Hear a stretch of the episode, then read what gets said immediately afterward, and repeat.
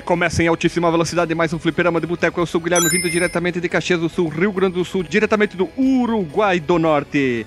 E junto conosco, junto com vocês e conosco, Alexandre Vieira Machado. Fala galera, beleza? Como é que é o teu Galerinha do canal? YouTube. Como é que é teu canal do YouTube? Aqui é o Xandinho Gamer e hoje eu vou ensinar pra vocês a como fazer o menu secreto Microsoft. Ah, não, não, isso eu já falei, tem que inventar tudo um agora. O menu secreto Minecraft. tá, agora pode ser. Qual, qual que é o menu secreto do Minecraft? É pra jogar ele em Ultra Full 18K? eu sabia lá eu qual que é. Eu sei. Qual que é então? Enquanto é, você tem que esperar três. Pera aí, cachorro. Ah, tem que esperar o cachorro no Três jogo. cachorro. Você espera as três Tem- cachorros. Deixa eu falar. Tem que esperar três dias se passarem direto no, no Minecraft, né? Dentro do jogo Dia e não pode noite. sair da frente do computador, aquela, aquele menu É. lá? Sim, sim. É, é de dentro do jogo com o dia também, né? Então são três dias ligado o computador. Na hora que chegar meio-dia, você tem que segurar o Alt, apertar F1, F2, F3 e F4. E isso de verdade faz o quê? É o Acho que fecha secreto. o jogo. ah, o Alt F4. É o menu secreto. Aí o cara vai, aí o cara vai estar comentando, pô meu, quando chegou lá no F4 o jogo fechou, acho que tá bugado. Isso aqui, será- será que é porque o meu jogo é pirata? Diz é porque o jogo é pirata, cara. Que eu peguei do Super Downloads. Vamos lá então. E também vindo do meio do país, o cara que joga Minecraft junto com o seu amigo Alisson Ogedin. Qual que é o nome do meu amigo? É Spirit Kitberto. Não, é o Jorgão do Berrante. meu Deus. Eu mudei do Nossa, jacaré, agora até eu sou quando? um berranteiro pra sempre.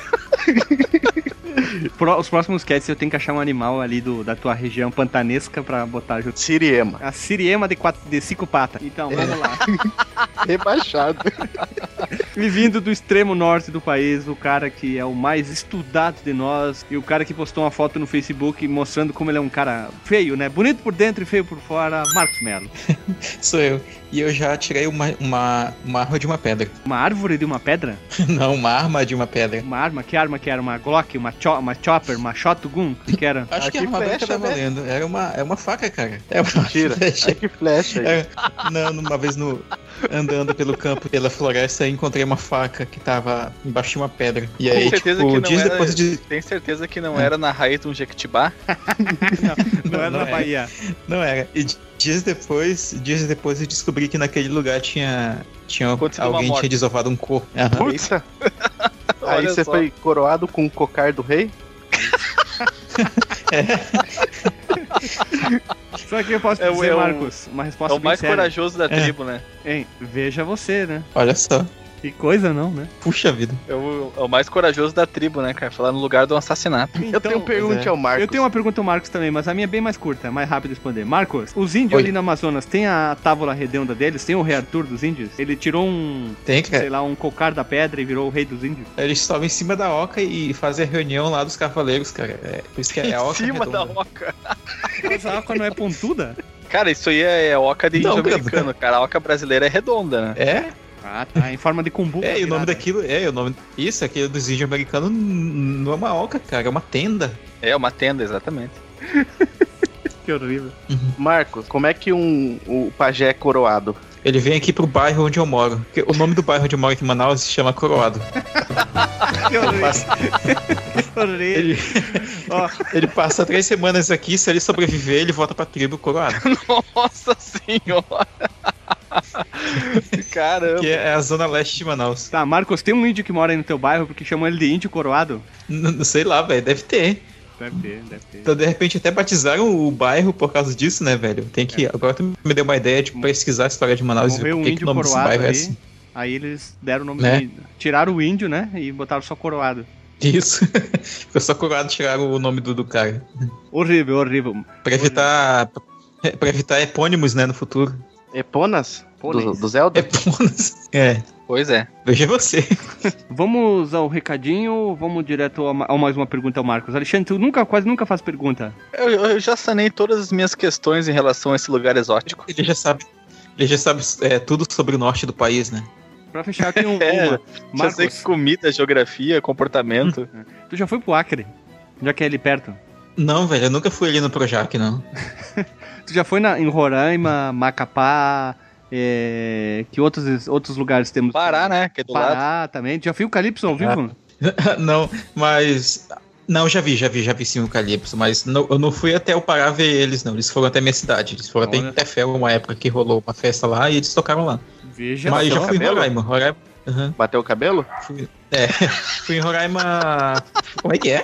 Se você bateu o cabelo, igual a Joel, Só o cavalo manco? Oxe, mas a- até Roraima eu ia comentar, né? Eu fui lá visitar um, um parque lá, né? Não um parque de diversões, um parque reserva Parque biológica. Nacional da Siriema. É o. Parque Nacional do Viruá. já visitei Lá é é ali no Rio Grande do Sul.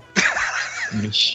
Nossa, Chega, chega, chega, chega. Vamos aos recadinhos logo uma vez que a gente tá conversa mais sem noção. Parece conversa de surdo bêbado, né? Ô, tu vai pescar? Não, pensei que tu ia pescar, pensei que tu ia pescar. Vamos lá então. É, Alisson, se a pessoa quer mandar um e-mailzinho reclamando, xingando, ofendendo e diz assim, por favor, pare de fazer pergunta ao Marcos que está denigrindo uma pessoa que mora num estado ao extremo norte do país. O que ela deve fazer? Manda e-mail lá pro Marcos, mmc002. Não, tô brincando, é contato arroba fliperamadeboteco.com. Ou comenta no último cast que eu viu. E o Facebook, como é que ela faz? facebook.com barra fdboteco igualmente para o nosso Chico Flecha. Chico Twitter. É igual, né?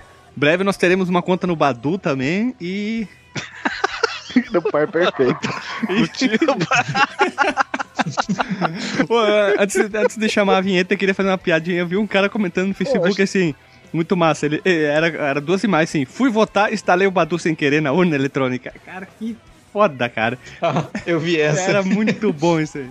Imagina o cara digita lá, sei lá, branco, o número do cara lá, e de repente Badu instalado com sucesso, aparece cinco barras em cima assim, ó. Roda a vinheta aí.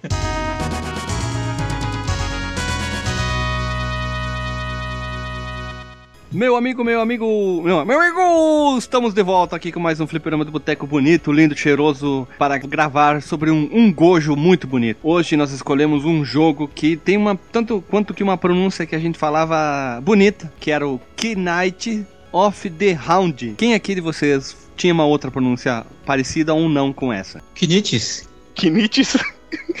Kinites. Eles ficavam espirrando. Nossa, é o Kinit. Eu falava Knight of the Round. O jogo do É, podcast um- de hoje é o hum, Knights of the Round. Eu queria pedir pro Alexandre, que tem um estudo mais avançado em inglês, qual a pronúncia certa? É Knight, Knight, Knights of the Round, como fala muito popó, of the Round. Qual que é a pronúncia certa? A pronúncia correta que eu aprendi lá na escola de idiomas Joel Santana é Night of the Hound. Round, com dois O e acento. Que- Não, no João Santana é Knights of the Right. É verdade. não, é Knights, Knights of the Height. Não, quem falaria assim não é, não é o Joel Santana, é aquele lá... Voltamos já com Evolution, que no Heaven's Dawn. Que não é verdade. Aqui no Heaven's Door, tocamos já com Mariah Carey, Jesus on Broken Hand.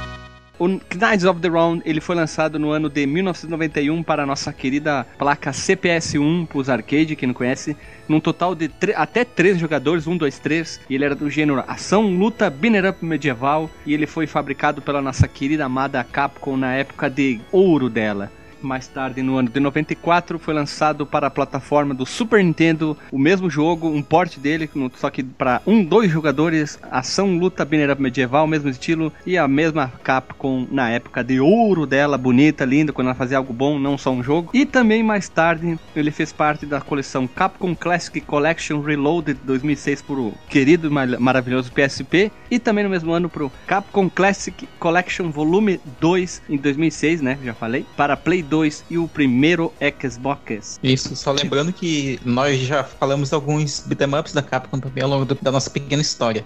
É, e só para citar alguns exemplos, nós temos aqui o, o Final Fight, né, que nós mencionamos na história do Mike Hagar, que é o episódio 55. Nós já falamos de Capitão Comando no número 51 e também nós já falamos sobre o The King of Dragons no episódio 64. Veja só, né? E hoje é a sequência, foi é, sem querer, na, na lista que eu fui montando na pauta, ele tá em ordem. Vai saber se o próximo são dois outros clássicos da Capcom, que é o o D&D Shadow of Mystery e o Tower of Doom. Já foi pedido, hein? Já foi pedido, vamos, breve. Já foi mesmo. Já Eles breve. são. Esses jogos do DD, eles são exclusivo arcades, né? Eles não têm versão port que eu me lembre, a não ser.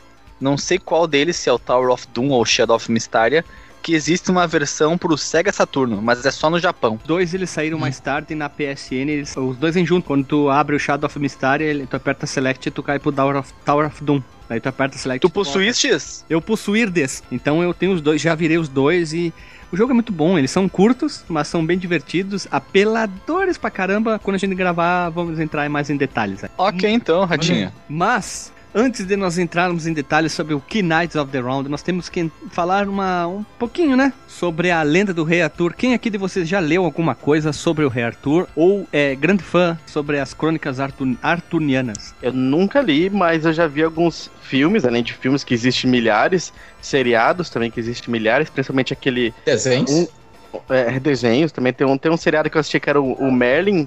Tipo, um, pegaram a história do Rei Arthur e transformaram em Harry Potter, mais ou menos. O assim, Merlin se tornou protagonista e não o Arthur, né? É, e o Merlin é, tem a mesma idade praticamente que o, que o Arthur. Mas a, a história original mesmo do, do livro lá do Bernard Carwell, eu não sei como é que não, fala não, esse não, nome. não, eu- não. O Bernard Cornwell. Cornwell escreveu em 95 a versão dele das crônicas, não é o livro original. Ah, Não, não. entendestes. Entendeu, cara? Entendeste. Então vamos falar um pouquinho por cima, rapidinho, o que a gente sabe um pouquinho sobre a lenda do Rei Arthur. Existem duas versões da lenda do Rei Arthur. Eles chamam a versão da Excalibur e a versão das Brumas. Eu Uhum. acho a versão da Excalibur mais, é, mais fantasiosa e mais legal. Eu vou ler ela, ela é, ela é bem curtinha, tá? Eu, vou pe- eu peguei, tentei Vai lá, vai resumir o máximo nela, tipo de zilhões de informações. Olha só.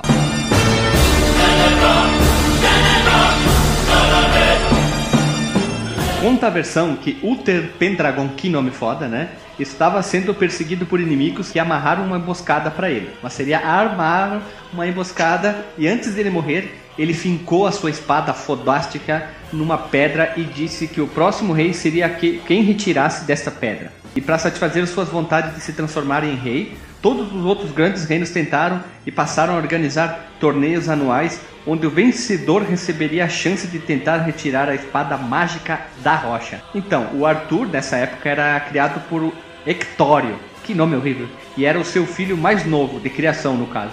E ele, como acontecia na era medieval, era, ele era um pajem. Imagem. Pajem, não tem É um acento, bastardo. então eu vou ler como eu quero. Sou burro e eu sou analfabeto e tenho direito de ler como eu quero.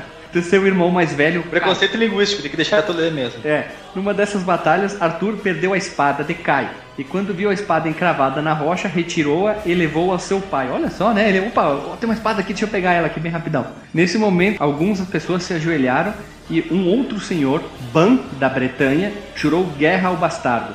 Começada a guerra, Arthur imobilizou Ban e, a- e pediu para Ban jurar fidelidade a ele. Ban disse que não juraria fidelidade ao rei que não tivesse ainda se tornado um cavaleiro de verdade. Então Arthur, sem pestanejar, disse: Está certo, meu senhor. Faça-me de... faça-me então um cavaleiro e jure fidelidade ao seu rei. Diante disso, Ban, não acreditando na coragem do jovem, tomou a Excalibur em suas mãos e fez o cavalheiro jurando-lhe fidelidade diante de todos os seus soldados. Assim, Arthur foi feito rei de toda a Bretanha. Mas existe outra forma da versão das brumas daquela DA, que ela é mais, mais maluca ainda, mas não vamos entrar em detalhe, né? Mas vamos pular logo isso aqui, pra quem não conhece o Rei Arthur, só- deve só um viver pouquinho. fora do planeta, né? Só, só resumindo um. um- mas, é, dizem que, na verdade, essa história, essas histórias, né, que tem, que são várias, né, do Rei Arthur, foi inventada pra engrandecer a, a, a Bretanha, assim, em si, né? É, a, era uma mulher, né? Uma mulher chamada Bretanha. É. É, não, era pra engrandecer, né? Maria o- Bretanha? Isso, os Maria cavaleiros, engrandecer o- os soldados e tudo Existe mais. uma suposta eh, versão de que o Arthur, nada mais nada menos, que é um outro rei muitos anos atrás, que eles criaram essa lenda para engrandecer um rei que unificou a, a Inglaterra, se tornando e tinha uma espada poderosa, que eu acho que uma espada poderosa e outras coisas mais.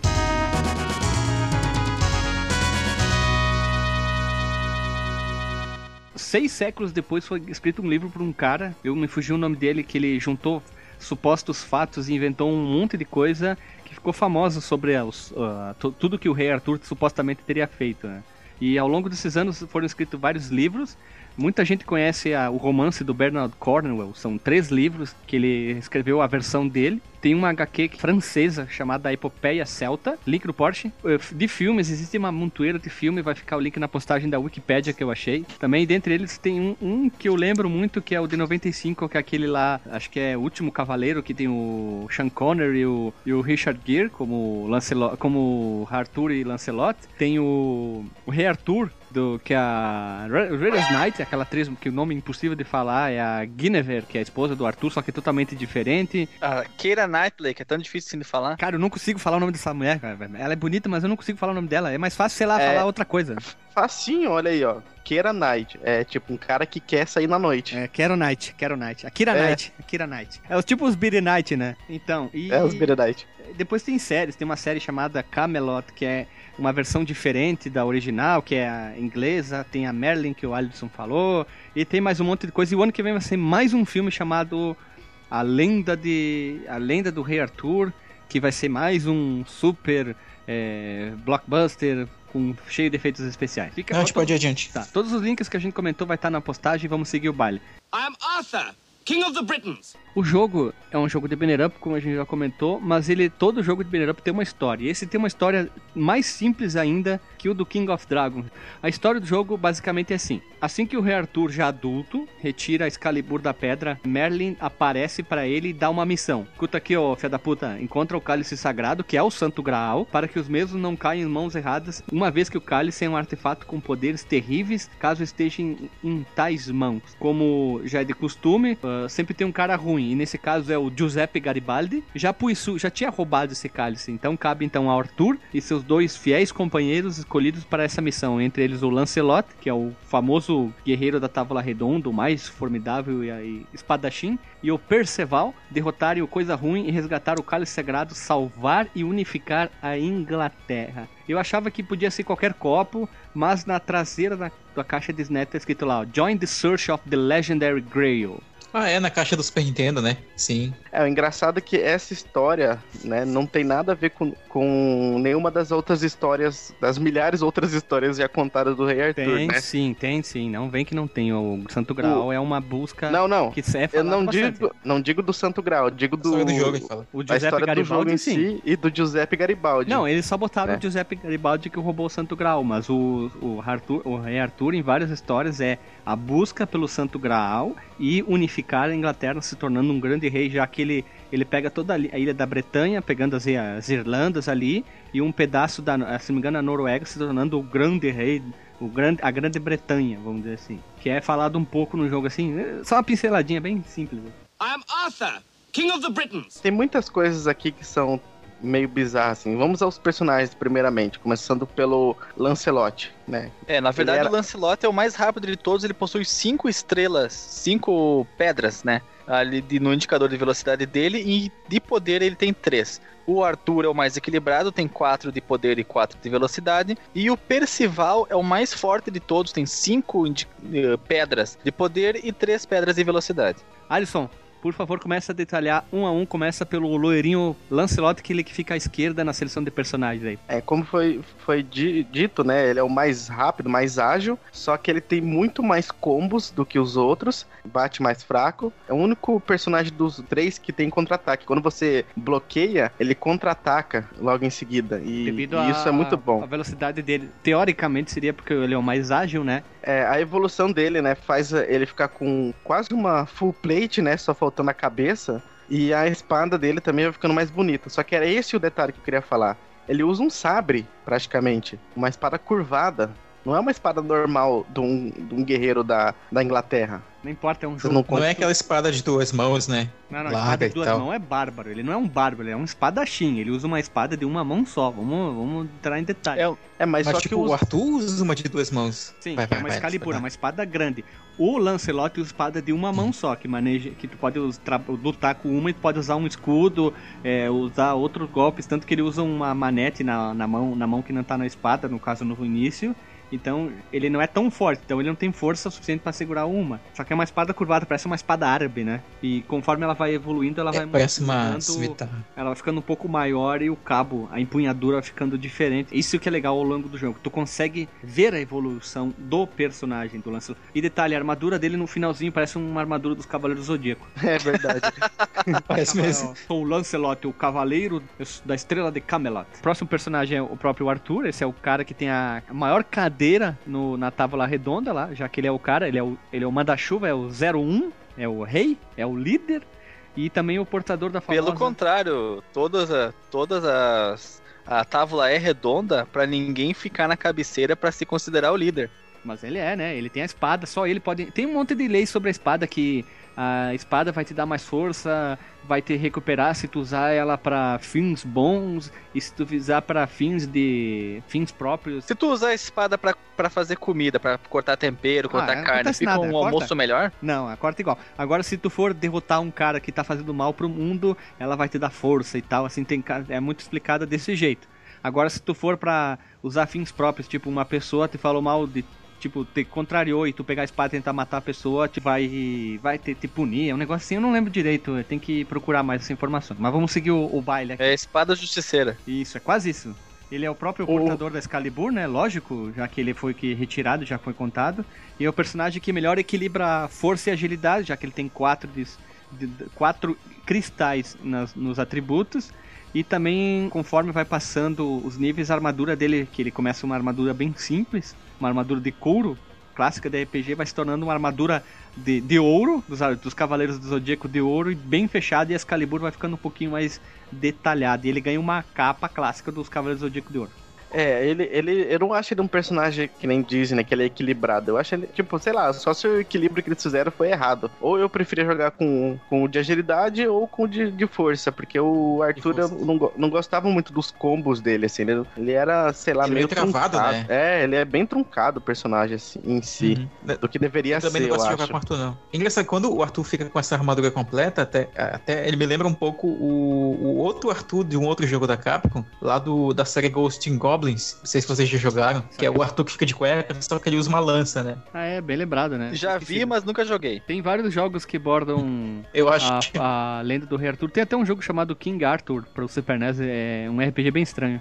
É, sim. parece, parece Lemmings. É, isso aí, isso aí. E pra fechar, nós temos que falar sobre o, o tanque. É o, o cara, a força bruta, o, o mongolão, o mastodonte, o cara que mete porrada no jogo. E o ponto forte dele, não precisa nem dizer, que é a força física e um puta do. É quase que um Golden Axe né, usa na mão. Só faltava isso, né? E pra quem está acostumado a Total. jogar com personagens mais devagares e mais fortes, o Percival é o cara, né? E a característica bem legal dele é que ele muda de visual durante a evolução. Ele é o mais notável, já que ele começa com um cabelinho de bíblia do, do- dos Backstreet Boys e de calça jeans azul. ah, e quando ele tá no topo da evolução dele, ele tá sem calça de sunga e ele fica careca e barbudo. O tempo passou muito rápido pra ele, né? É, ele fica muito Golden Só uma Axe. coisa, tinha calça jeans na época no medieval, cara? Aqui nas artes É, total conceituais, calça jeans essa roupa dele. conceitual dele parece muito uma calça jeans, né? Ele tá sem Tem camisa. até Parece cinto, cara. É, cinto até com cinto. fivela. Sim, cara, esse cinto. Ah, e detalhe, ele é o único personagem que corre. Tu dá dois pra frente, ele corre. Isso, exatamente. Isso é uma coisa que eu ia comentar. Eu tentava dar o 2 pra frente nos outros personagens, mas como eles já têm um atributo de velocidade alto, eles não, não isso não, não acontece nada. Já o Percival, que é o mais lento de todos, ele tem essa possibilidade de correr e acaba anulando, né, o atributo baixo de velocidade dele se tu for hábil o suficiente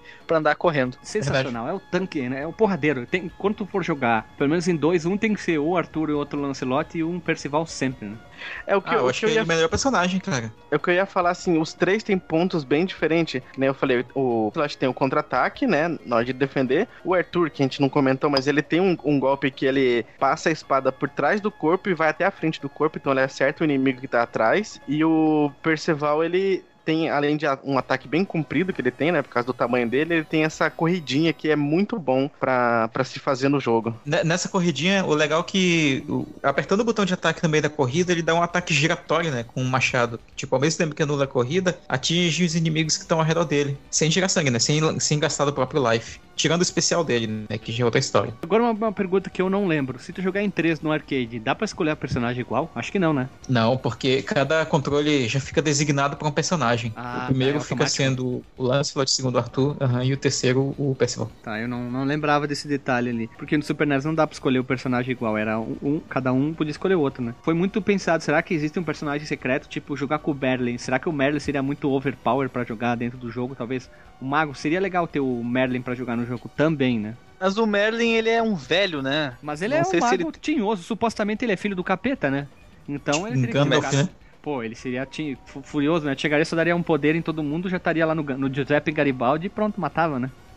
Dá um teleporte do WoW. É, baixo, baixo cima, teleportou direto pro Garibaldi. I am Arthur, King of the Britons. Vamos falar então, agora que nós já falamos dos personagens do jogo mesmo. Eu joguei ah, ambas as duas versões, a do Super Nintendo e a, e a do arcade. Fiz o oposto do que o Marcos se entristeceu da, quando foram jogar o King of Dragons, que ele jogou primeiro o arcade, depois o Super Nintendo e ficou triste. Então eu joguei primeiro o Super Nintendo e depois o arcade. E posso dizer que a versão do Super Nintendo é uma bosta inacreditável. Minas, calma, respira. Não é o Mega Drive. Calma, porque se você for falar de jogabilidade, a versão do Cara, Super Nintendo cara, é muito ó, melhor. eu- a versão do Super Nintendo, ela é uma versão em câmera muito lenta da é versão do arcade. E o- o jogo foi lançado três anos depois do seu lançamento no, ah, nos fliperamas e parece que foi um port feito muito, muito às pressas e muito mal feito, porque o jogo não aguenta quatro personagens na tela ao mesmo tempo, que já dá slowdown. Ah, tá. É tá, muito contando os irritante. inimigos. Isso, é muito irritante. Ah. E o jogo não tem aquele visual de, de cair o queixo pra compensar essas perdas de performance. Eu acho que foi feito um- um- uma conversão muito mal feita. E a versão do, do arcade nem se compara. O jogo é rápido, o jogo é dinâmico. Eu cheguei a contar, acho que uns 10 personagens na tela ao mesmo tempo tentando me bater. E, o, e, o, e não deu uma queda de quadro. O jogo rodava liso o tempo inteiro. Já a versão do Super Nintendo é uma tristeza, cara. Se vocês gostam da- da- dessa versão é porque é, vocês realmente têm, têm, têm ações da Capcom, não é Eu possível. tenho carinho É possível pela que- versão porque eu joguei primeiro do Super NES. E eu joguei quase que junto o Super NES e o Knights of the Round. Eu tenho um carinho muito bom por esse jogo. O Knights, O Knights of the Round Table, eu achei em inglês, é The Round Table, tá aqui. Eu acho que ele tá muito bom. Posso dizer que, a, a- claro que a conversão do Super NES não, não é todo, tão ruim assim como o Alexandre fala, na minha opinião. é ruim, é in my ruim. opinion- Se my opinion- Se a pessoa humana for jogar a versão do arcade, depois for jogar a versão do Super, ou vice-versa, como eu fiz, ela vai sentir que a versão do Super é, é, o- é o primeiro demo. É o primeiro demo do jogo. E lançaram assim, ficou desse Ah, jeito. mas que nem eu tava dizendo, ela, além desses slowdown e tal, eu até gosto desses slowdown, não sei porquê, mas eu gosto. É, acho que é nostalgia. Mas a, a, É a que nem eu tava falando, a jogabilidade, é a sofrência, mas a jogabilidade é muito melhor. Por exemplo, no arcade... a gente- Discordo, discordo, que- Deixa, discordo não, deixa eu falar primeiramente, por quê? Como é que você discorda sem, sem ouvir meus fatos? A versão do arcade, você, você só tem dois botões, o arcade, né? Ele era limitado. Então, pra você fazer vários golpes, né? Tipo, o, o especial, você apertava dois botões, clássico, né? Voadora, você tinha que apertar pra cima e o golpe ao mesmo tempo, E né? ataque, Se eu não é. me engano, tinha que ser... É, e, Exatamente. e detalhe, o bloqueio, não pode esquecer do bloqueio, que era a, a pulo e pra trás, né? Era pra trás e os- o, o golpe de, de, de- Pulo, E o pulo. botão de golpe, não era? Pulo. O bloqueio era, pra, era pulo e pra trás. Ah, é. Mas só que tem que ser exatamente no momento que o cara tá atacando. E era uma coisa É, muito mais ou ruim. menos como era no, no, no, no outro que a gente falou no outro episódio, que eu esqueci o nome agora, no King of Dragons. E, e o golpe, e, e o golpe forte era- tinha que apertar o pra frente e o ataque. Já os- no Super Nintendo era tudo mais simples. Você tinha um botão pra bloquear, você tinha um botão eu fazer o golpe especial. forte, um botão pra fazer o golpe fraco. É que, E um é botão o Super NES pra tinha só quatro botões, tirando os dois normal, tinha mais quatro botões pra habilitar, né? L, U, R, A e B, X, Y, como é conforme tu queria escolher os, os botões, né? É, isso fazia a jogabilidade Nisso- ficar nisso, bem- bem mais fluida. porque o, o, o jogo em si ele é um jogo difícil, e se você for fazer todas essas mecânicas no arcade, é perder ficha, né? Ou ficar rico se você é o dono do fliperama. Falou bonito, boa explanação. É isso que a gente ia falar totalmente na jogabilidade, já que ele segue o padrão clássico dos arcades, que era aquele um botão para ataque um botão de pulo, os dois juntos especiais. Essa movimentação limitada por a defesa, como os ataques, dependendo, alguns tinham os movimentos diferentes, até o próprio contra-ataque do Lancelot no arcade era mais complicado de fazer, já que no Super NES tu ia lá, tu entrava no, na, nas opções já estava habilitado o ataque mais forte e o bloqueio para botão. Então tu podia usar bloquear a hora que tu queria sem precisar usar dois, era mais rápido, já que ele era mais lento a movimentação de bloqueio e dar o contra-ataque. Né? É, se for falar, tipo, em termos de jogabilidade, o Super Nintendo é totalmente melhor. Mas agora nos outros termos. Tu tá maluco. De, não, no jogabilidade, eu tô falando jogabilidade, não tô falando Não, em termos mas, de. mas a- mas a jogabilidade ela é influenciada pelo ritmo lento, lento do jogo, cara. Ela não Ah, é, não é fluida. Aí já não é. Isso já não é jogabilidade, isso é performance. Não, não. A jogabilidade é como o teu personagem performa no decorrer do jogo, vamos falar assim. Co- É a, a tua facilidade de fazer as coisas. E no Super Nintendo não existe essa facilidade, cara. Eu joguei bastante com o Arthur. E ele é uma desgraça de velocidade, cara. Olha, fui longe, fui longe, fui até o penúltimo chefe. E não tem. Golem. É, não tem nessa É, vida. que é muito pra ti, né, Alexandre? Nossa senhora, demais. Ah, mas E não save tem state, nessa né? vida, meu Deus, uns 550 mais ou menos. E não tem nessa vida modo de fazer com que eu, né, eu nessa vida de fazer ele vencer o, aquele chefe porque ele é muito, muito devagar para pro que necessita naquela fase. É que nem o que te comentei Mas quando é- tu mandou a mensagem. No teu caso, o teu tipo de jogo, que já que tu, se tu considera mais difícil, seria ter jogado com o Lancelot. Ah, então eu fui burro. Não, não é questão de foi burro, porque aquele chefe que tu morreu, ele é, ele é, ele foi considerado por muito fã na época do fliperama de Papa Ficha, já que ele é Papa Ficha filha da puta, né?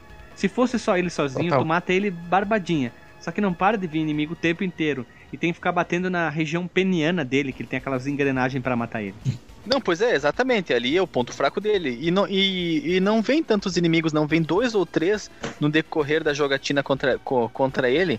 Mas o problema é que ele, pra se defender, ele é muito mais rápido do que você. Então, eu não consegui achar um meio. assim. Não, os inimigos é até mais de boa, cara. Quanto a, quanto a eles, eu não tenho problema. O- os meus únicos problemas em relação a esse jogo, as quedas de velocidade que te atrapalham, tu tá ali na- no calor do momento e de repente Tudo fica E não tá acontecendo nada demais, cara. É só um efeito de fogo. Ou apareceu mais um cara na tela. Não tem paralax, não tem efeitos Não tem uh, mesmo. vis- visuais. Sabe, eh, o, o jogo foi mal codificado, cara. O problema é de má programação mesmo. O fato deles terem colocado um botão pra cada função, isso realmente tem que, tem que tirar o chapéu, ficou muito bom. Um botão pra defesa, um botão pra ataque especial, um botão pra pulo, um botão pra ataque normal. Nisso eu não, não tenho do que discordar. Mas a fluência do jogo, o modo como ele desenvolve, ele é imensamente pior do que o arcade, cara. Eu, eu só acho que você que é burro.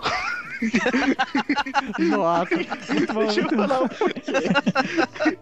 Mas, É porque, é porque mas olha assim, só, ó, cara. Eu... Calma aí, deixa, deixa eu Vai, vai, depois vai. Os boss têm padrão. É só você pegar o padrão e você mata eles. Já os, os inimigos não têm padrão. Você falou que os inimigos era mais fácil de matar do que os boss, mas na verdade os boss são muito mais fáceis de matar porque eles têm um padrão. Eles sempre vão fazer a mesma coisa. Como é que é uma mania muito fácil? Bate, bate, bate, bate, ataca, né? Até derrubar e se afasta. Bate, bate, bate, se afasta. Cara, porque a eu- tendência é o quê? Eu, não, Eles, eu, quando não, se eu não levantarem... tenho três anos, né? Vamos se respeitar. Sim, mas tu vê vídeos na internet os caras virando sem perder nenhum risco de vida usando. nos- Eu não vi chefes. nenhuma jogatina, não vi nenhum walkthrough, não vi nenhum gameplay, nada. Eu fui seco pra jogar. Foi no sentimento. Então, olha só, É, eu, eu não sei explicar, só sei sentir. com o Lancelot, a impressão que dá aqui com a espada dele, ele tem um maior alcance. A, a falsa sensação que dá nisso, e fora o contra-ataque. Que nem o primeiro chefe, tu bate, bate, bate nele até derrubar e se afasta dele, descendo, tu pode subir e descer. Então tu desce, se afasta da linha dele, ataca o inimigo e ataca nele. Tu ficar revezando nisso, tu consegue matar os três primeiros chefes sem perder quase nada de vida usando essa técnica. Tu não precisa usar nem save state. Tu vai sempre na manha. E os inimigos, tu tem que fazer aquele mesmo esquema, né? Tu tem que bater num e tenta juntar dois sempre. Tu vai ver que tu vai conseguir levar muito bem o jogo no. Tanto no. Tô falando do Super NES, já que tu diz essa jogabilidade mais truncada, mais dura. Eu acho que esse, esse jogo, de, de forma geral, ele tenta ser uma evolução né, do que era o, o King of Dragons. Só que eu eu acho que, no geral, a jogabilidade, tanto no arcade quanto no Super Nintendo, os comandos eles não respondem muito bem, cara. É, principalmente pra dar ataques aéreos e pra, e pra dar a própria defesa, né? Que a defesa. Tá certo que no Super Nintendo a defesa já tem um botão específico e isso facilita sim. Só que, tipo, às vezes, mesmo depois que a gente identifica o padrão do chefe e aí sabe que ele vai, o que ele vai fazer naquela hora, é, eu tenho mais ou menos uma ideia do que eu quero fazer, só que aí o, o meu controle não quer, não quer fazer o que eu pensei em fazer, sabe? Por mais que eu já tenha apertado o botão, isso acaba não ajudando muito, sabe? Tem que trocar, tá quebrado. Vixe, até Eu parece. respondo de você. Isso, é- Tá isso quebrado é, controle. isso é falta de habilidade de vocês. Ô, Alexandre, Oi. tipo, apontando vários problemas do jogo. Eu não tô dizendo que o jogo é uma bosta, tá? Tu apontou esses problemas. Eu digo, eu digo, eu digo. Tá, mas ele não é, na minha opinião, mas é o que importa é a opinião pra. Na a minha nossa, é, o que, o que Da importa. nossa pra gente, o dos outros é, a gente pode ouvir, mas é, o que importa é nossa, né? Então, quanto acho que, que vale o jogo original do Knights of the Round na caixinha, no berço, como eles falam, do Super NES, e o Manuelson, tudo intacto? Quanto acho que tu vale? 20 pila. Não, não, não, não, não, não, não, fala besteira, tô falando sério, tô falando sério mesmo. Ah, eu pago 20 pila nisso aí, cara. Cara, esse, Eu, esse eu, jogo- tudo isso eu pago 20. Se for só o jogo, cartucho, eu pago 5. ele teve uma baixa tiragem, vou dizer assim, tá? Então, quanto maior a. Quanto Não mais me surpreende. Bem, a baixa tiragem, no caso o padrão americano, maior é o preço. No caso, Mega Man X, Donkey Kong, tanto que o esses jogos japoneses que teve uma tiragem mais alta, o preço é, é 10 vezes menor, no caso. Exemplo, eu achei um Knights of the Round americano entre, variando o preço de 500 reais na caixa com berço e manual. Pra te ter uma ideia. É, Cara, eu- o, eu sei, mercado eu- de o mercado de usados no Brasil, ele tá vivendo uma bolha que jo- já logo vai estourar. Porque não é possível que certos jogos, cer- certos acessórios, consoles e o que mais seja, estejam com os valores que eles estão atualmente. Não é de se entender. Não, não há como se entender os valores que estão sendo não há aplicados hoje. palavras. Eu, eu, eu falei Não isso, há- Mas deixa, deixa eu dizer um negócio. O Night of the Round ele é, ele é considerado raro ultra raro. não por conta dele ser ruim, por conta dele ter sido ofuscado pelo lançamento do Capitão Comando. Também, porque o Capitão Comando ele é mais barato, mas o Knights of the Round, tu, tu não encontra nem pirata pra comprar, esse é o problema. Tu encontra tipo um pirata lá de vez em quando. Não, isso é a 50 solução, cara. conto. Ninguém pode ter acesso a isso mais. O problema é tipo, olha, eu fui, Ô, no, mas eu fui no eBay, olha só, o preço aqui, ó. O cara tá dizendo aqui, ó, testado, clean, incrível. Eu até dei uma traduzida meio miguezona aqui, o eBay tem umas palavras em inglês, mas em português. Frete grátis. Pro Brasil, acho que não, ele vai cobrar mil reais. 321 reais com 68 centavos a convertido. Não dá, cara, não vale isso. Calma, Acho que se tu comprar a máquina, tu, tu comprar o arcade vai ser mais barato. Calma. Agora a versão japonesa, 160 dólares, com frete grátis. entendeu? 160 dólares? Não, reais, desculpa, falei errado. Eu- Falei errado. Ah, tá. ah, tá. O, o jogo, o do Knights of the Round, na caixinha, o cara tá mostrando aqui, ah, a caixa dele, o berço dele tá im- impecável, tá 99 dólares, tá? Então ele já tá. Esse é o preço original. Mas que nem o, o Mario RPG também, a versão amer- eh, americana é mais caro e assim vai. Ó, aqui um cara tá vendendo aqui, Knights of the Round, 497 reais. 640 reais, ó, mais caro. É agora mais caro que eu encontrei aqui, ó. E a versão pau, é a versão pau é europeia, né? É, europeia. 179 euros custa o jogo. I am Arthur, King of the Britons. Mas voltando pro jogo e pra jogabilidade, pra tudo em si, o jogo tem o mesmo esquema de level up do King of Dragon. Entre aspas, o mesmo esquema. Oh, King of Visualmente, Dragons. né? Visualmente. Porque Oh. esse level up, ele, ele só é visual. A armadura e a arma não influenciam em Isso que eu nada desconfiava. Isso, isso que eu desconfiava. Porque eu tinha a impressão de que eu evoluía, evoluía, mas eu precisava da mesma quantidade de golpes pra matar os mesmos rastaquera lá do início do jogo. Sim, ele, eles não, ele não é um como um bom RPG que influencia, ah, tu foi melhorando, teu dano foi aumentando. foi Apesar de que, apesar de que na versão do arcade, antes de você começar o jogo, ele mostra uma animação de, de um dos personagens ah, recebendo um- uma atualização, passando de nível, em que Atualização todo do o seu- software. em que todos os seus atributos aumentam. Depois, na próxima atualização, um quarto atributo que não é mostrado, que é o atributo de agilidade, aumentava e não, e não aumentava os outros atributos que são visíveis. É, Aliás, um só que- terceiro atributo, né? Que é força, velocidade, e o terceiro atributo que é escondido era o agilidade. Mas só que isso era tudo migué. Não é igual do- no King of Dragons que realmente mudava mesmo. Eu desconfiava É. que era Miguel mesmo. Mesmo só sendo visual, é legal. Mesmo assim, é, é legal. Mesmo dando essa falsa sensação, sabe? Personagens, né? Eles podem evoluir até o nível 16. Então são 16 evoluções Só que é entre difícil armas. de chegar até a 16 evolução. E até a 15, se não me engano. Eu não consegui. Cara, faltou assim, ó, um tiquinho. Se eu tivesse completado as fases alguns segundos antes, cada uma delas, eu teria alcançado a pontuação necessária. Teria preenchido aquela barra que cada fase que você passa aparece aquele, aquele medidor. Eu teria conseguido preencher completamente ele. Faltou, assim, 5%. Tá, o level up, o mais legal dele é que tu vê a evolução na tua cara, né? Exemplo, o Lancelot começa com aquela roupa bem simples, uma espada, com a Guinness 2000 dele na mão, e ele termina com uma, uma armadura imensa e com uma espada gigante, parece um cutelo demoníaco na mão dele, imensa. Isso eu tô falando do level 16, tá? Porque no level 15 ele tá prateado e com uma espada bem grande também. Então do quinto, do 15 pro 16 ele evolui o, a armadura, né? A última, level 16, é a, é a armadura para todos. E acho que isso aí é legal. Eu acho que eles ah, pegaram esse do Knights of the Round também. É legal, toda vez que tu passa de level, normalmente entre as fases, que ele ergue os braços lá, uou, e vai subindo a barrinha, isso é bem legal. Não é só falar que ele, tá, ele fica parecendo uma versão do Ken medieval, o Lancelot. Não, não fica não, porque o Ken é, é, usa roupa e ali ele tá cheio de armadura. Não, ele parece um cavaleiro. Os três parecem um cavaleiro do Zodíaco. Inclusive, tinha um dos cavaleiros do Zodíaco. Do Zodíaco não, um dos cavaleiros de, de ferro é, que tinha. Era um daqueles capangas, né? Que usualmente apareciam. Que tinha uma proteção eh, no ombro, que tinha uns espinhos, vocês lembram? Era um cara gordão com escudo e um- uma massa na mão. Eu não, não- eu- era um magrelo com cara cadavérica. Ah, não lembro. Tem tanto inimigo genérico lá. Pois é, pois é. É um, é um daqueles que aparece todo, a todo momento. Ele tinha. O, bem, não me recordo direito o rosto dele, mas ele tinha isso, uma proteção no, no ombro que tinha espinhos. I am Arthur, King of the Britons. O jogo possui sete fases, né? Todas essas fases possuem números e nomes da- das fases. Exemplo aqui, ó. A primeira fase, ela se chama Village on Fire, já que tu tem que salvar a vila. E ele mostra assim, antes da primeira fase, Stage 1, né? O nome da fase embaixo. Um, como se fosse um- uma, uma mesa, eles tra- tratando estratégias de ataque e afins, e personagens em voltas e mostra todo o desenho da fase. Cada vez muda.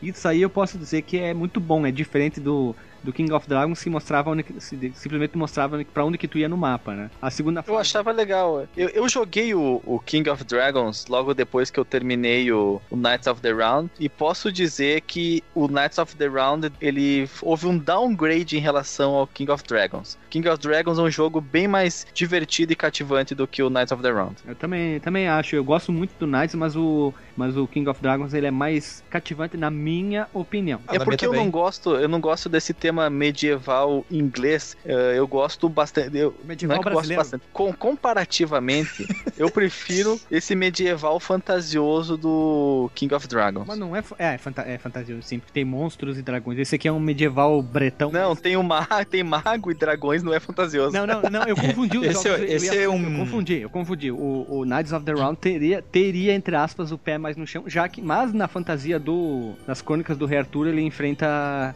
inimigos sobrenaturais e de outra, e outras coisas mais, mas nesse jogo ele tenta ser mais sério possível, com exceção dos, dos chefes ali que viaja bastante. Nós já vamos entrar em detalhe, né? Com exceção da última fase, que não tem nome, o nome literalmente o nome dela é Final Stage, e em alguns jogos você destrói uma, uma normalmente é uma lixeira, um, algum objeto na tela que aparece um frango, um, um assado, uma cocota, no caso esse do Não, não, não, não. Aparece um banquete. Não é, não é simplesmente um- uma comida qualquer. É sempre um- uma refeição completa. Alguns jogos É uma é, bandeja tem- cheia de que- coisa, cara. Não, eu tô falando de alguns jogos, não falei ainda do, do desse Ah, tá? desculpa, desculpa. Tá, é. Ah, tá. Então, no caso, aqui do Knights of the Round é totalmente coisa diferente, né? Você encontra saladas, aí, aí tem um, uma- um radite, um alface, um, um tomate cereja. Uma cenoura, rabanete. Isso, uma, algumas ali- alimentação é, é diferenciado. Eu acho que eles foram bem interessantes. Isso quando tu quebra os barris e aquelas barricadas que tem ao, ao longo do jogo. Tu pode aparece. Primeiro né? jogo que eu vi com barricadas. É, porque é um.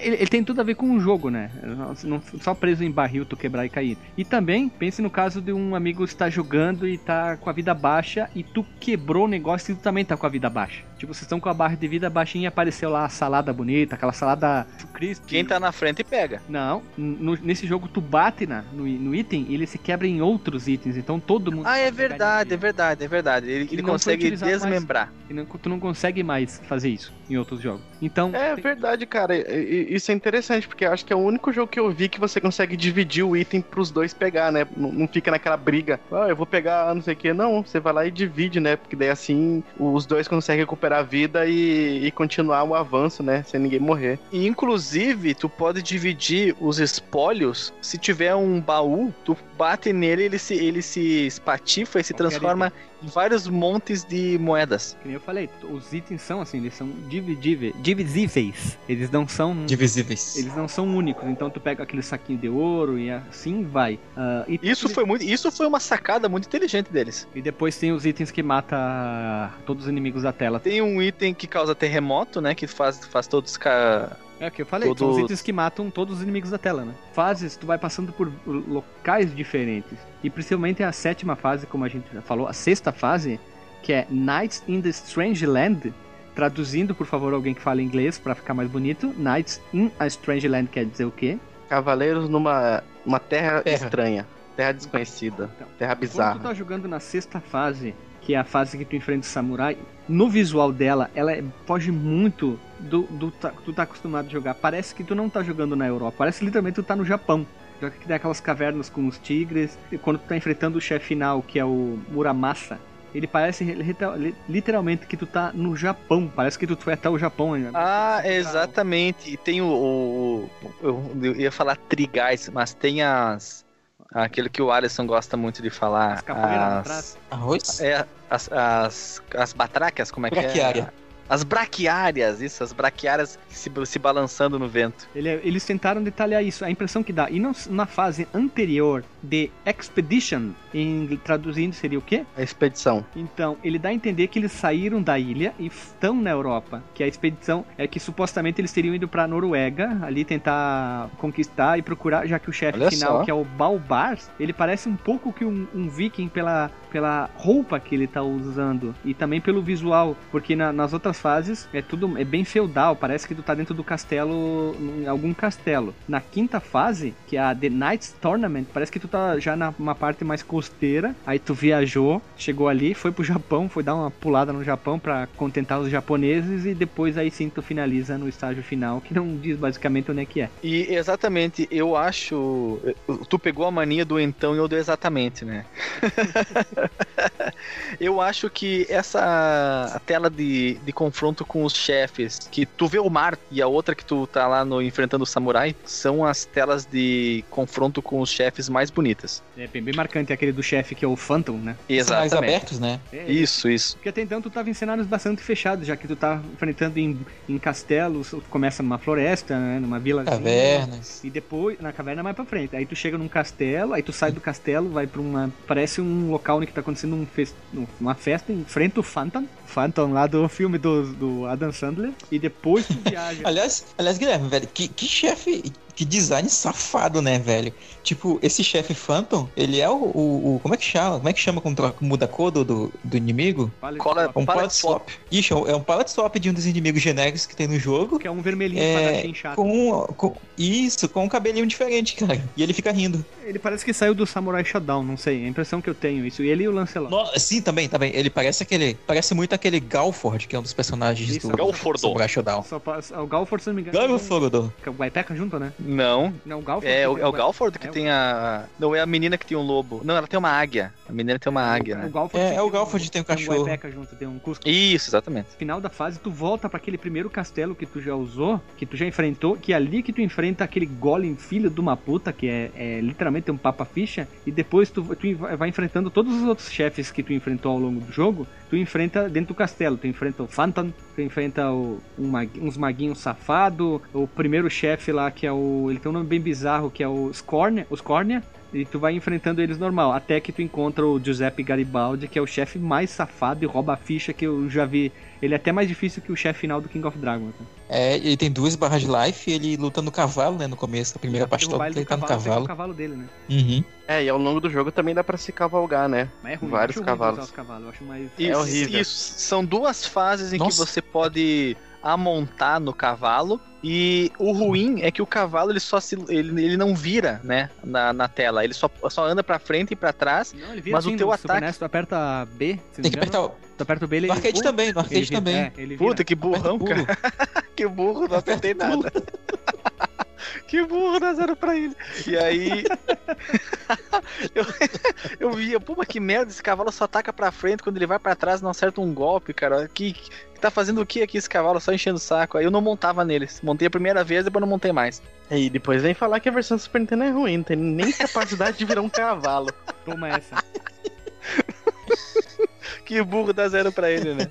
Ah, mas ainda assim, cara, a jogabilidade com o cavalo ela, é horrível, cara, porque o cavalo não corre, né? Ele vai só troca- trotando devagarzinho e tal. Se tu aperta o 2 dois pra frente, né? Que é o. que seria o botão de correr, teoricamente, o cavalo pula, cara.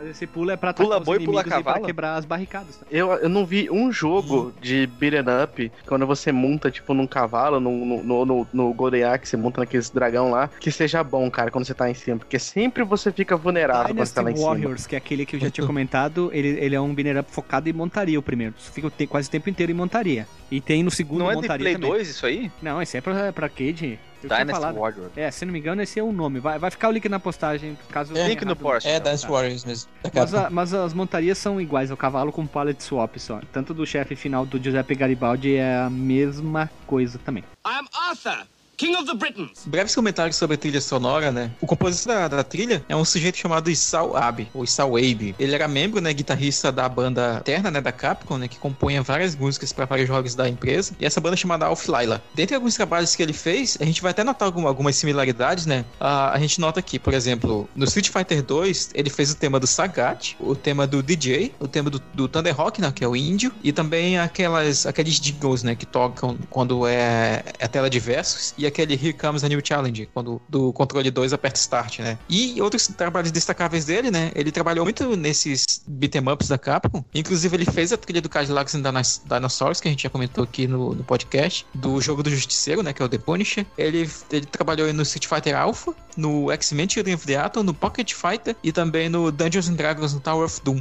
Que o Guilherme adora. Mas, agora, sobre a trilha sonora em si desse jogo, eu notei muitas similaridades nas músicas em si. Por exemplo, o tema do Sagat do, do Street Fighter 2, que ele usa muito órgão, tem umas escalas de jazz meio estranhas, uns arpejos na música que eu acho que para algumas fases ficou meio deslocado, sabe? Não que a trilha seja ruim, mas eu acho que ela combinaria mais com o Final Fight, por exemplo, do que com, com esse gênero de jogo. Como eu comentei em off, eu achei a trilha incondizente com o tema. Ela não, não me passou emoção de você, a- o sentimento de você estar numa Inglaterra medieval ou num, simplesmente numa era medieval. Ah, principalmente a versão do Super Nintendo, ela parecia muito mais adequada com um jogo mais soturno, um jogo mais com temas mais, mais maléficos. Ela, ela caberia perfeitamente na trilha sonora de um, de um Castlevania, por exemplo. Já a versão do arcade, eu achei menos, menos pronunciada esses temas com órgãos, co- como o Marcos falou. Mas mesmo assim, pra mim houve a falta da emoção, da, não, não, não tive empatia com a trilha, ela não me fez ah, mergulhar no universo do jogo. Nesse sentido, eu gostei mais da trilha do, do King of Dragons, porque, como eu tinha falado lá no programa anterior, ah, ela tem um pouco aquele metalzinho, né? Que a Yoko Shimomura, ela sempre tem essas influências e tal. Com é, fantasia medie- medieval, eu acabo não, não dissociando, sabe? Acaba entrando na minha cabeça que, sei lá, metal sinfônico, essas coisas assim meio que combinam. Aqui, nesse caso, não. A gente tem um- uma trilha que aparentemente soa melhor para um ambiente mais moderno, na verdade, né? É, eu achei a trilha sonora legal, interessante. Eu nem levo em consideração a opinião de uma pessoa que não sabia virar cavalo.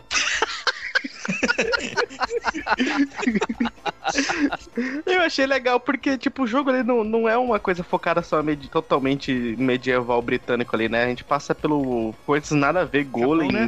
de pão. Podia aparecer o Então, Lion Man ali, né? Ferro. No finalzinho ali, enfrentar o Lion Man, o que vocês acham? Em vez dos Muramasa, hein? Ia ser bem mais legal. Mas é interessante, é uma trilha le- legal. Eu achei bem composta. Sim, Gui- Guilherme, teu comentário sobre. Eu achei a trilha. trilha sonora mais simples, eu acho que ela foi menos polida, na minha opinião, e aquilo que eu, eu corabo, corobo, como é que esqueci a palavra? É, é. Corroboro. é com o que o Alexandre falou, já que ela é uma música mais, é uma música mais densa, e não combinou tanto assim com o jogo, já do King of Dragons, é aquela música mais heróica, sabe? Muito que uma banda chamada Uhum. Freedom Call faz, aquelas músicas felizes, lá, lá, lá, We are warriors, aquela, sabe aquela melodia sempre muito feliz, somos os guerreiros, vamos salvar o dia e comer a donzela no final do dia e comer muito, muito frango e tomar hidromel. A trilha sonora podia ter sido um pouquinho mais é, polida, como foi a do King, na minha opinião, e talvez é, menos órgão, assim, e talvez mais. Não, não sei explicar. Não, eu não sei explicar porque eu não sou um trilha, trilhosonador de música, só, só ouvidor. Tu é músico, rapaz, como é que não sabe explicar? Ah, mas eu fazia rock and É. roll, da, rock and roll na, na raiz, moleque. Né? Punk. Pun- Não, que punk, maluco. Tu tá doido? Dedo no a, a única, da parte de trilha sonora, a única opinião aqui que, que presta é a minha. Ah, eu acho que eles poderiam emular uns violinos, cara, sei lá, soa mais, mais medieval Cara, do, que, do que órgão uma e, viola- e- e bateria. Uma viola brasileira e um cavaquinho ia matar a pau nesse jogo. I am Arthur, King of the Britons. É, mas puxando aqui os gráficos antes da gente encerrar aqui nosso cache, as versões têm gráficos bonitos, mas claro que a versão do arcade é totalmente mais polida, mais colorida. Tem É, até a, a versão do, a versão do Super Nintendo ela é meio, ela é meio é, Turva. simplória, tem um é blur. muito simplória. Ela tem um blur, parece- falou tudo, ela tem um blur 2% ali na, na- na- no jogo. E o nível de detalhes é bem pequeno, é menor. Exemplo, na primeira fase. Logo que tu chega na parte de uma casinha que tem tipo uma fonte, um moinho, a água do arcade tem detalhezinhos quando passa. E, Cara! e tem. Ela, parece uma água se movimentando, né? A textura da casa ela é mais detalhada. Tem um barril na frente do arcade do Super NES, não tem. Os capins são mais detalhados na parte de cima e na parte de baixo. É tem capim elefante no arcade e, no, e no Super Nintendo é, É umas rampeguinas. Ah, outro detalhe, na sétima fase, o fundo, ele tem, parece uma montanha, um sol se pondo, tem detalhamento, tem detalhes de, como, é- parece umas casinhas, no Super NES eles botaram mais casinha pra, acho, pra preencher, o detalhe do chão também. Ele tem como se fosse pedras diferentes e não só um padrão único. O último chefe, eles raparam fora o, o- o cavalo do Garibaldi e o, a- e o elmo dele na cabeça. Até o fundo é diferente, o tom, os detalhes da parede, da, daqueles panos que tem lá no fundo, e assim vai, né? Os próprios inimigos parecem ter tudo com o blur mais forte. E, tem outras fases, que esses só são alguns detalhes, né? Ah, mas eu, eu acho que eles tiveram que realmente dar uma podada pra adaptar algumas coisas. Embora que eu acho que pra alguns detalhes ficou bem safadão, cara. Tipo esse que tu falou da, do Wesley vilarejo. Então, pois é, comparando a versão do, do arcade com a do Super Nintendo nessa primeira fase, lá na parte do vilarejo, que tem um, um moinho e tem é, essa, essa roda d'água, velho, é vergonhosa, velho, a água do Super Nintendo. Ela fica parecendo aquelas águas de teatrinho, sabe? Tipo, parece que estão passando uma lona azul por dentro da roda d'água. Enquanto no arcade tu vê, tipo, uma textura papel e tal. celofane. Sim, parece papel celofane que estão passando, cara. É, é muito, é muito horrível. Muito horrível mesmo. E aí, como o Alexandre tinha comentado lá no começo do episódio, não tem efeito de paralaxe quase na versão do Super Nintendo. A- a- até a versão do King of Dragons tinha um Kion e tal, tu via um pouquinho de diferença do cenário de fundo pro teu. Enquanto na maioria das fases do Super Nintendo parece que tipo é um, é um JPEGzão, sabe? Que tá atrás do, do teu cenário. Mas a versão do arcade tá Hum. bonita, a versão do SNES não tinha o que fazer, não tinha como deixar igual. Esse nível de detalhamento. Mas isso é uma. Não, não, eu, eu acho que ela poderia ficar aproximada. Ela ficou muito, muito longe no nível de detalhe. Claro, a gente tá falando de uma máquina especializada para aquele jogo, uma máquina construída para aquele objetivo, uma máquina com muito mais limitação de recursos que é o Super Nintendo. Mas isso não justifica, no meu ver, o trabalho porco que foi a, conversão desse jogo. Cara. Graficamente, ele tá muito, muito aquém do que um trabalho da Capcom para console doméstico deveria ter. É uma, eu achei uma vergonha. A própria Capcom, ela já fez outras conversões muito melhores, cara. A Capcom já fez cenários bem mais detalhados pro Nintendinho, cara. Por isso que eu Agora digo exa- que exagerou, exagerou. Parece a versão exagerou. demo. Por isso que Não, eu cara, eu parece- não, não tô exagerando, não, velho. Dá uma olhada nos Mega Mans do Nintendinho, bicho. No, Eu naquele Little Nemo Eu prefiro também. nem comentar. É assim, azul, uma chapada e verde chapada. Não tem detalhe nenhum, um monte de jogo do Mega Man, do Nintendinho, que não tinha recurso. Cara, eu- Me Dá prova, gente me dá entrar toda- numa discussão me dá boa aí. 27 exemplos agora, então. Me passa aqui por 27 exemplos. a, a fase do Gemini Man no Mega Man 3, isso é uma coisa Agora que eu tu vai lembro. querer me dizer na minha cara, na minha cara de pessoa viva, humana, bípede, que um jogo do Atari é mais detalhado que esse Knights of the Round, então. Que do Atari tem mais paralaxe. Tem um jogo do Atari que, que, que, que tem até 3D, cara. Ah, sim. Sonha que a Pepsi paga, né?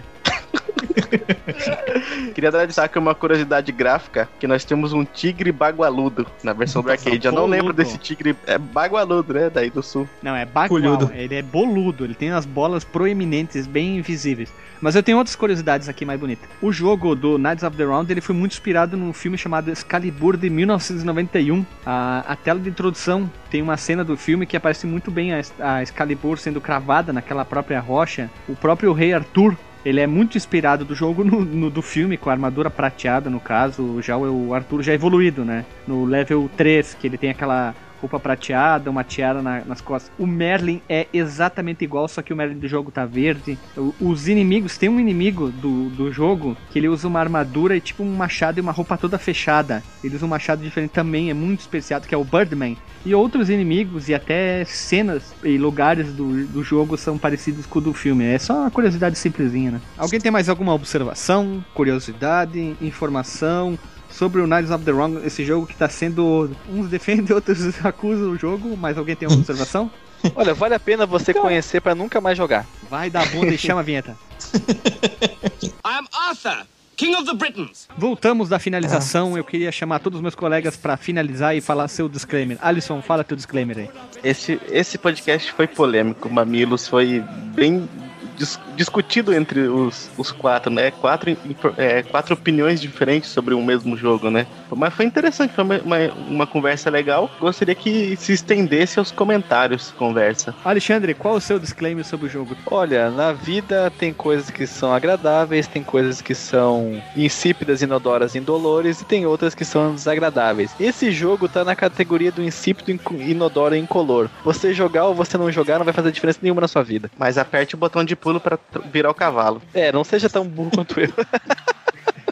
Marcos Melo, qual é a tua observação? Esse jogo ele vale a pena só, na minha opinião, pegar a versão do arcade, cara, dessa vez, porque a versão do Super Nintendo, assim, vale pelo colecionismo, né? Se, se de repente você encontrar um cartucho aí à venda e tal e, e- quiser incorporar essa coleção. É tipo a versão do Final Fight do Super Nintendo, sabe? Ela é bem aquém comparada à versão do arcade. Ele é um, ele é um console limitado assim para fazer esses portes, isso é uma coisa que a gente tem que admitir. No geral, acho que é um jogo que vale a pena conhecer pela curiosidade, ver os, como que a a Capcom foi experimentando, né, com coisinhas diferentes dentro dos beatemaps dela e ver talvez o, o ápice disso tudo, né, que a gente vai gravar em breve no Dungeons and Dragons. E pra finalizar, eu queria dizer que o jogo tem um chefe com um chefe final com o melhor nome, que é Garibaldi. Acho que nenhum jogo conseguiu usar um botar um nome tão bosta pra um chefe final. e eu acho que vale a pena mesmo jogar a versão do arcade, a versão do Super NES, na minha opinião, ela é boa. Eu acho que pelo fato de eu ter jogado muito tempo atrás, aquela, aquele carinho pelo jogo como eu tenho do King of Dragons. Jogue a versão do arcade, vai estar o link na postagem para jogar as duas versões, todos, os- tudo que a gente comentou. On the line, inclusive. On the line, claro, as duas versões. E se você tem um jogo original, parabéns, que você um dia se apertar, você consegue vender por um preço honesto. E aquilo que o Alexandre falou é verdade, já gravei e falei. Você que quer vender o seu jogo bosta na internet, põe um preço honesto, seja uma pessoa honesta. Não, depois não, você não terá nenhum direito de reclamar de uma outra pessoa que botou um O cara vem me alto, né? vender Super Nintendo por 500 reais. Enfia no, na bunda isso aí, rapaz. É, e pra encerrar, e um abraço.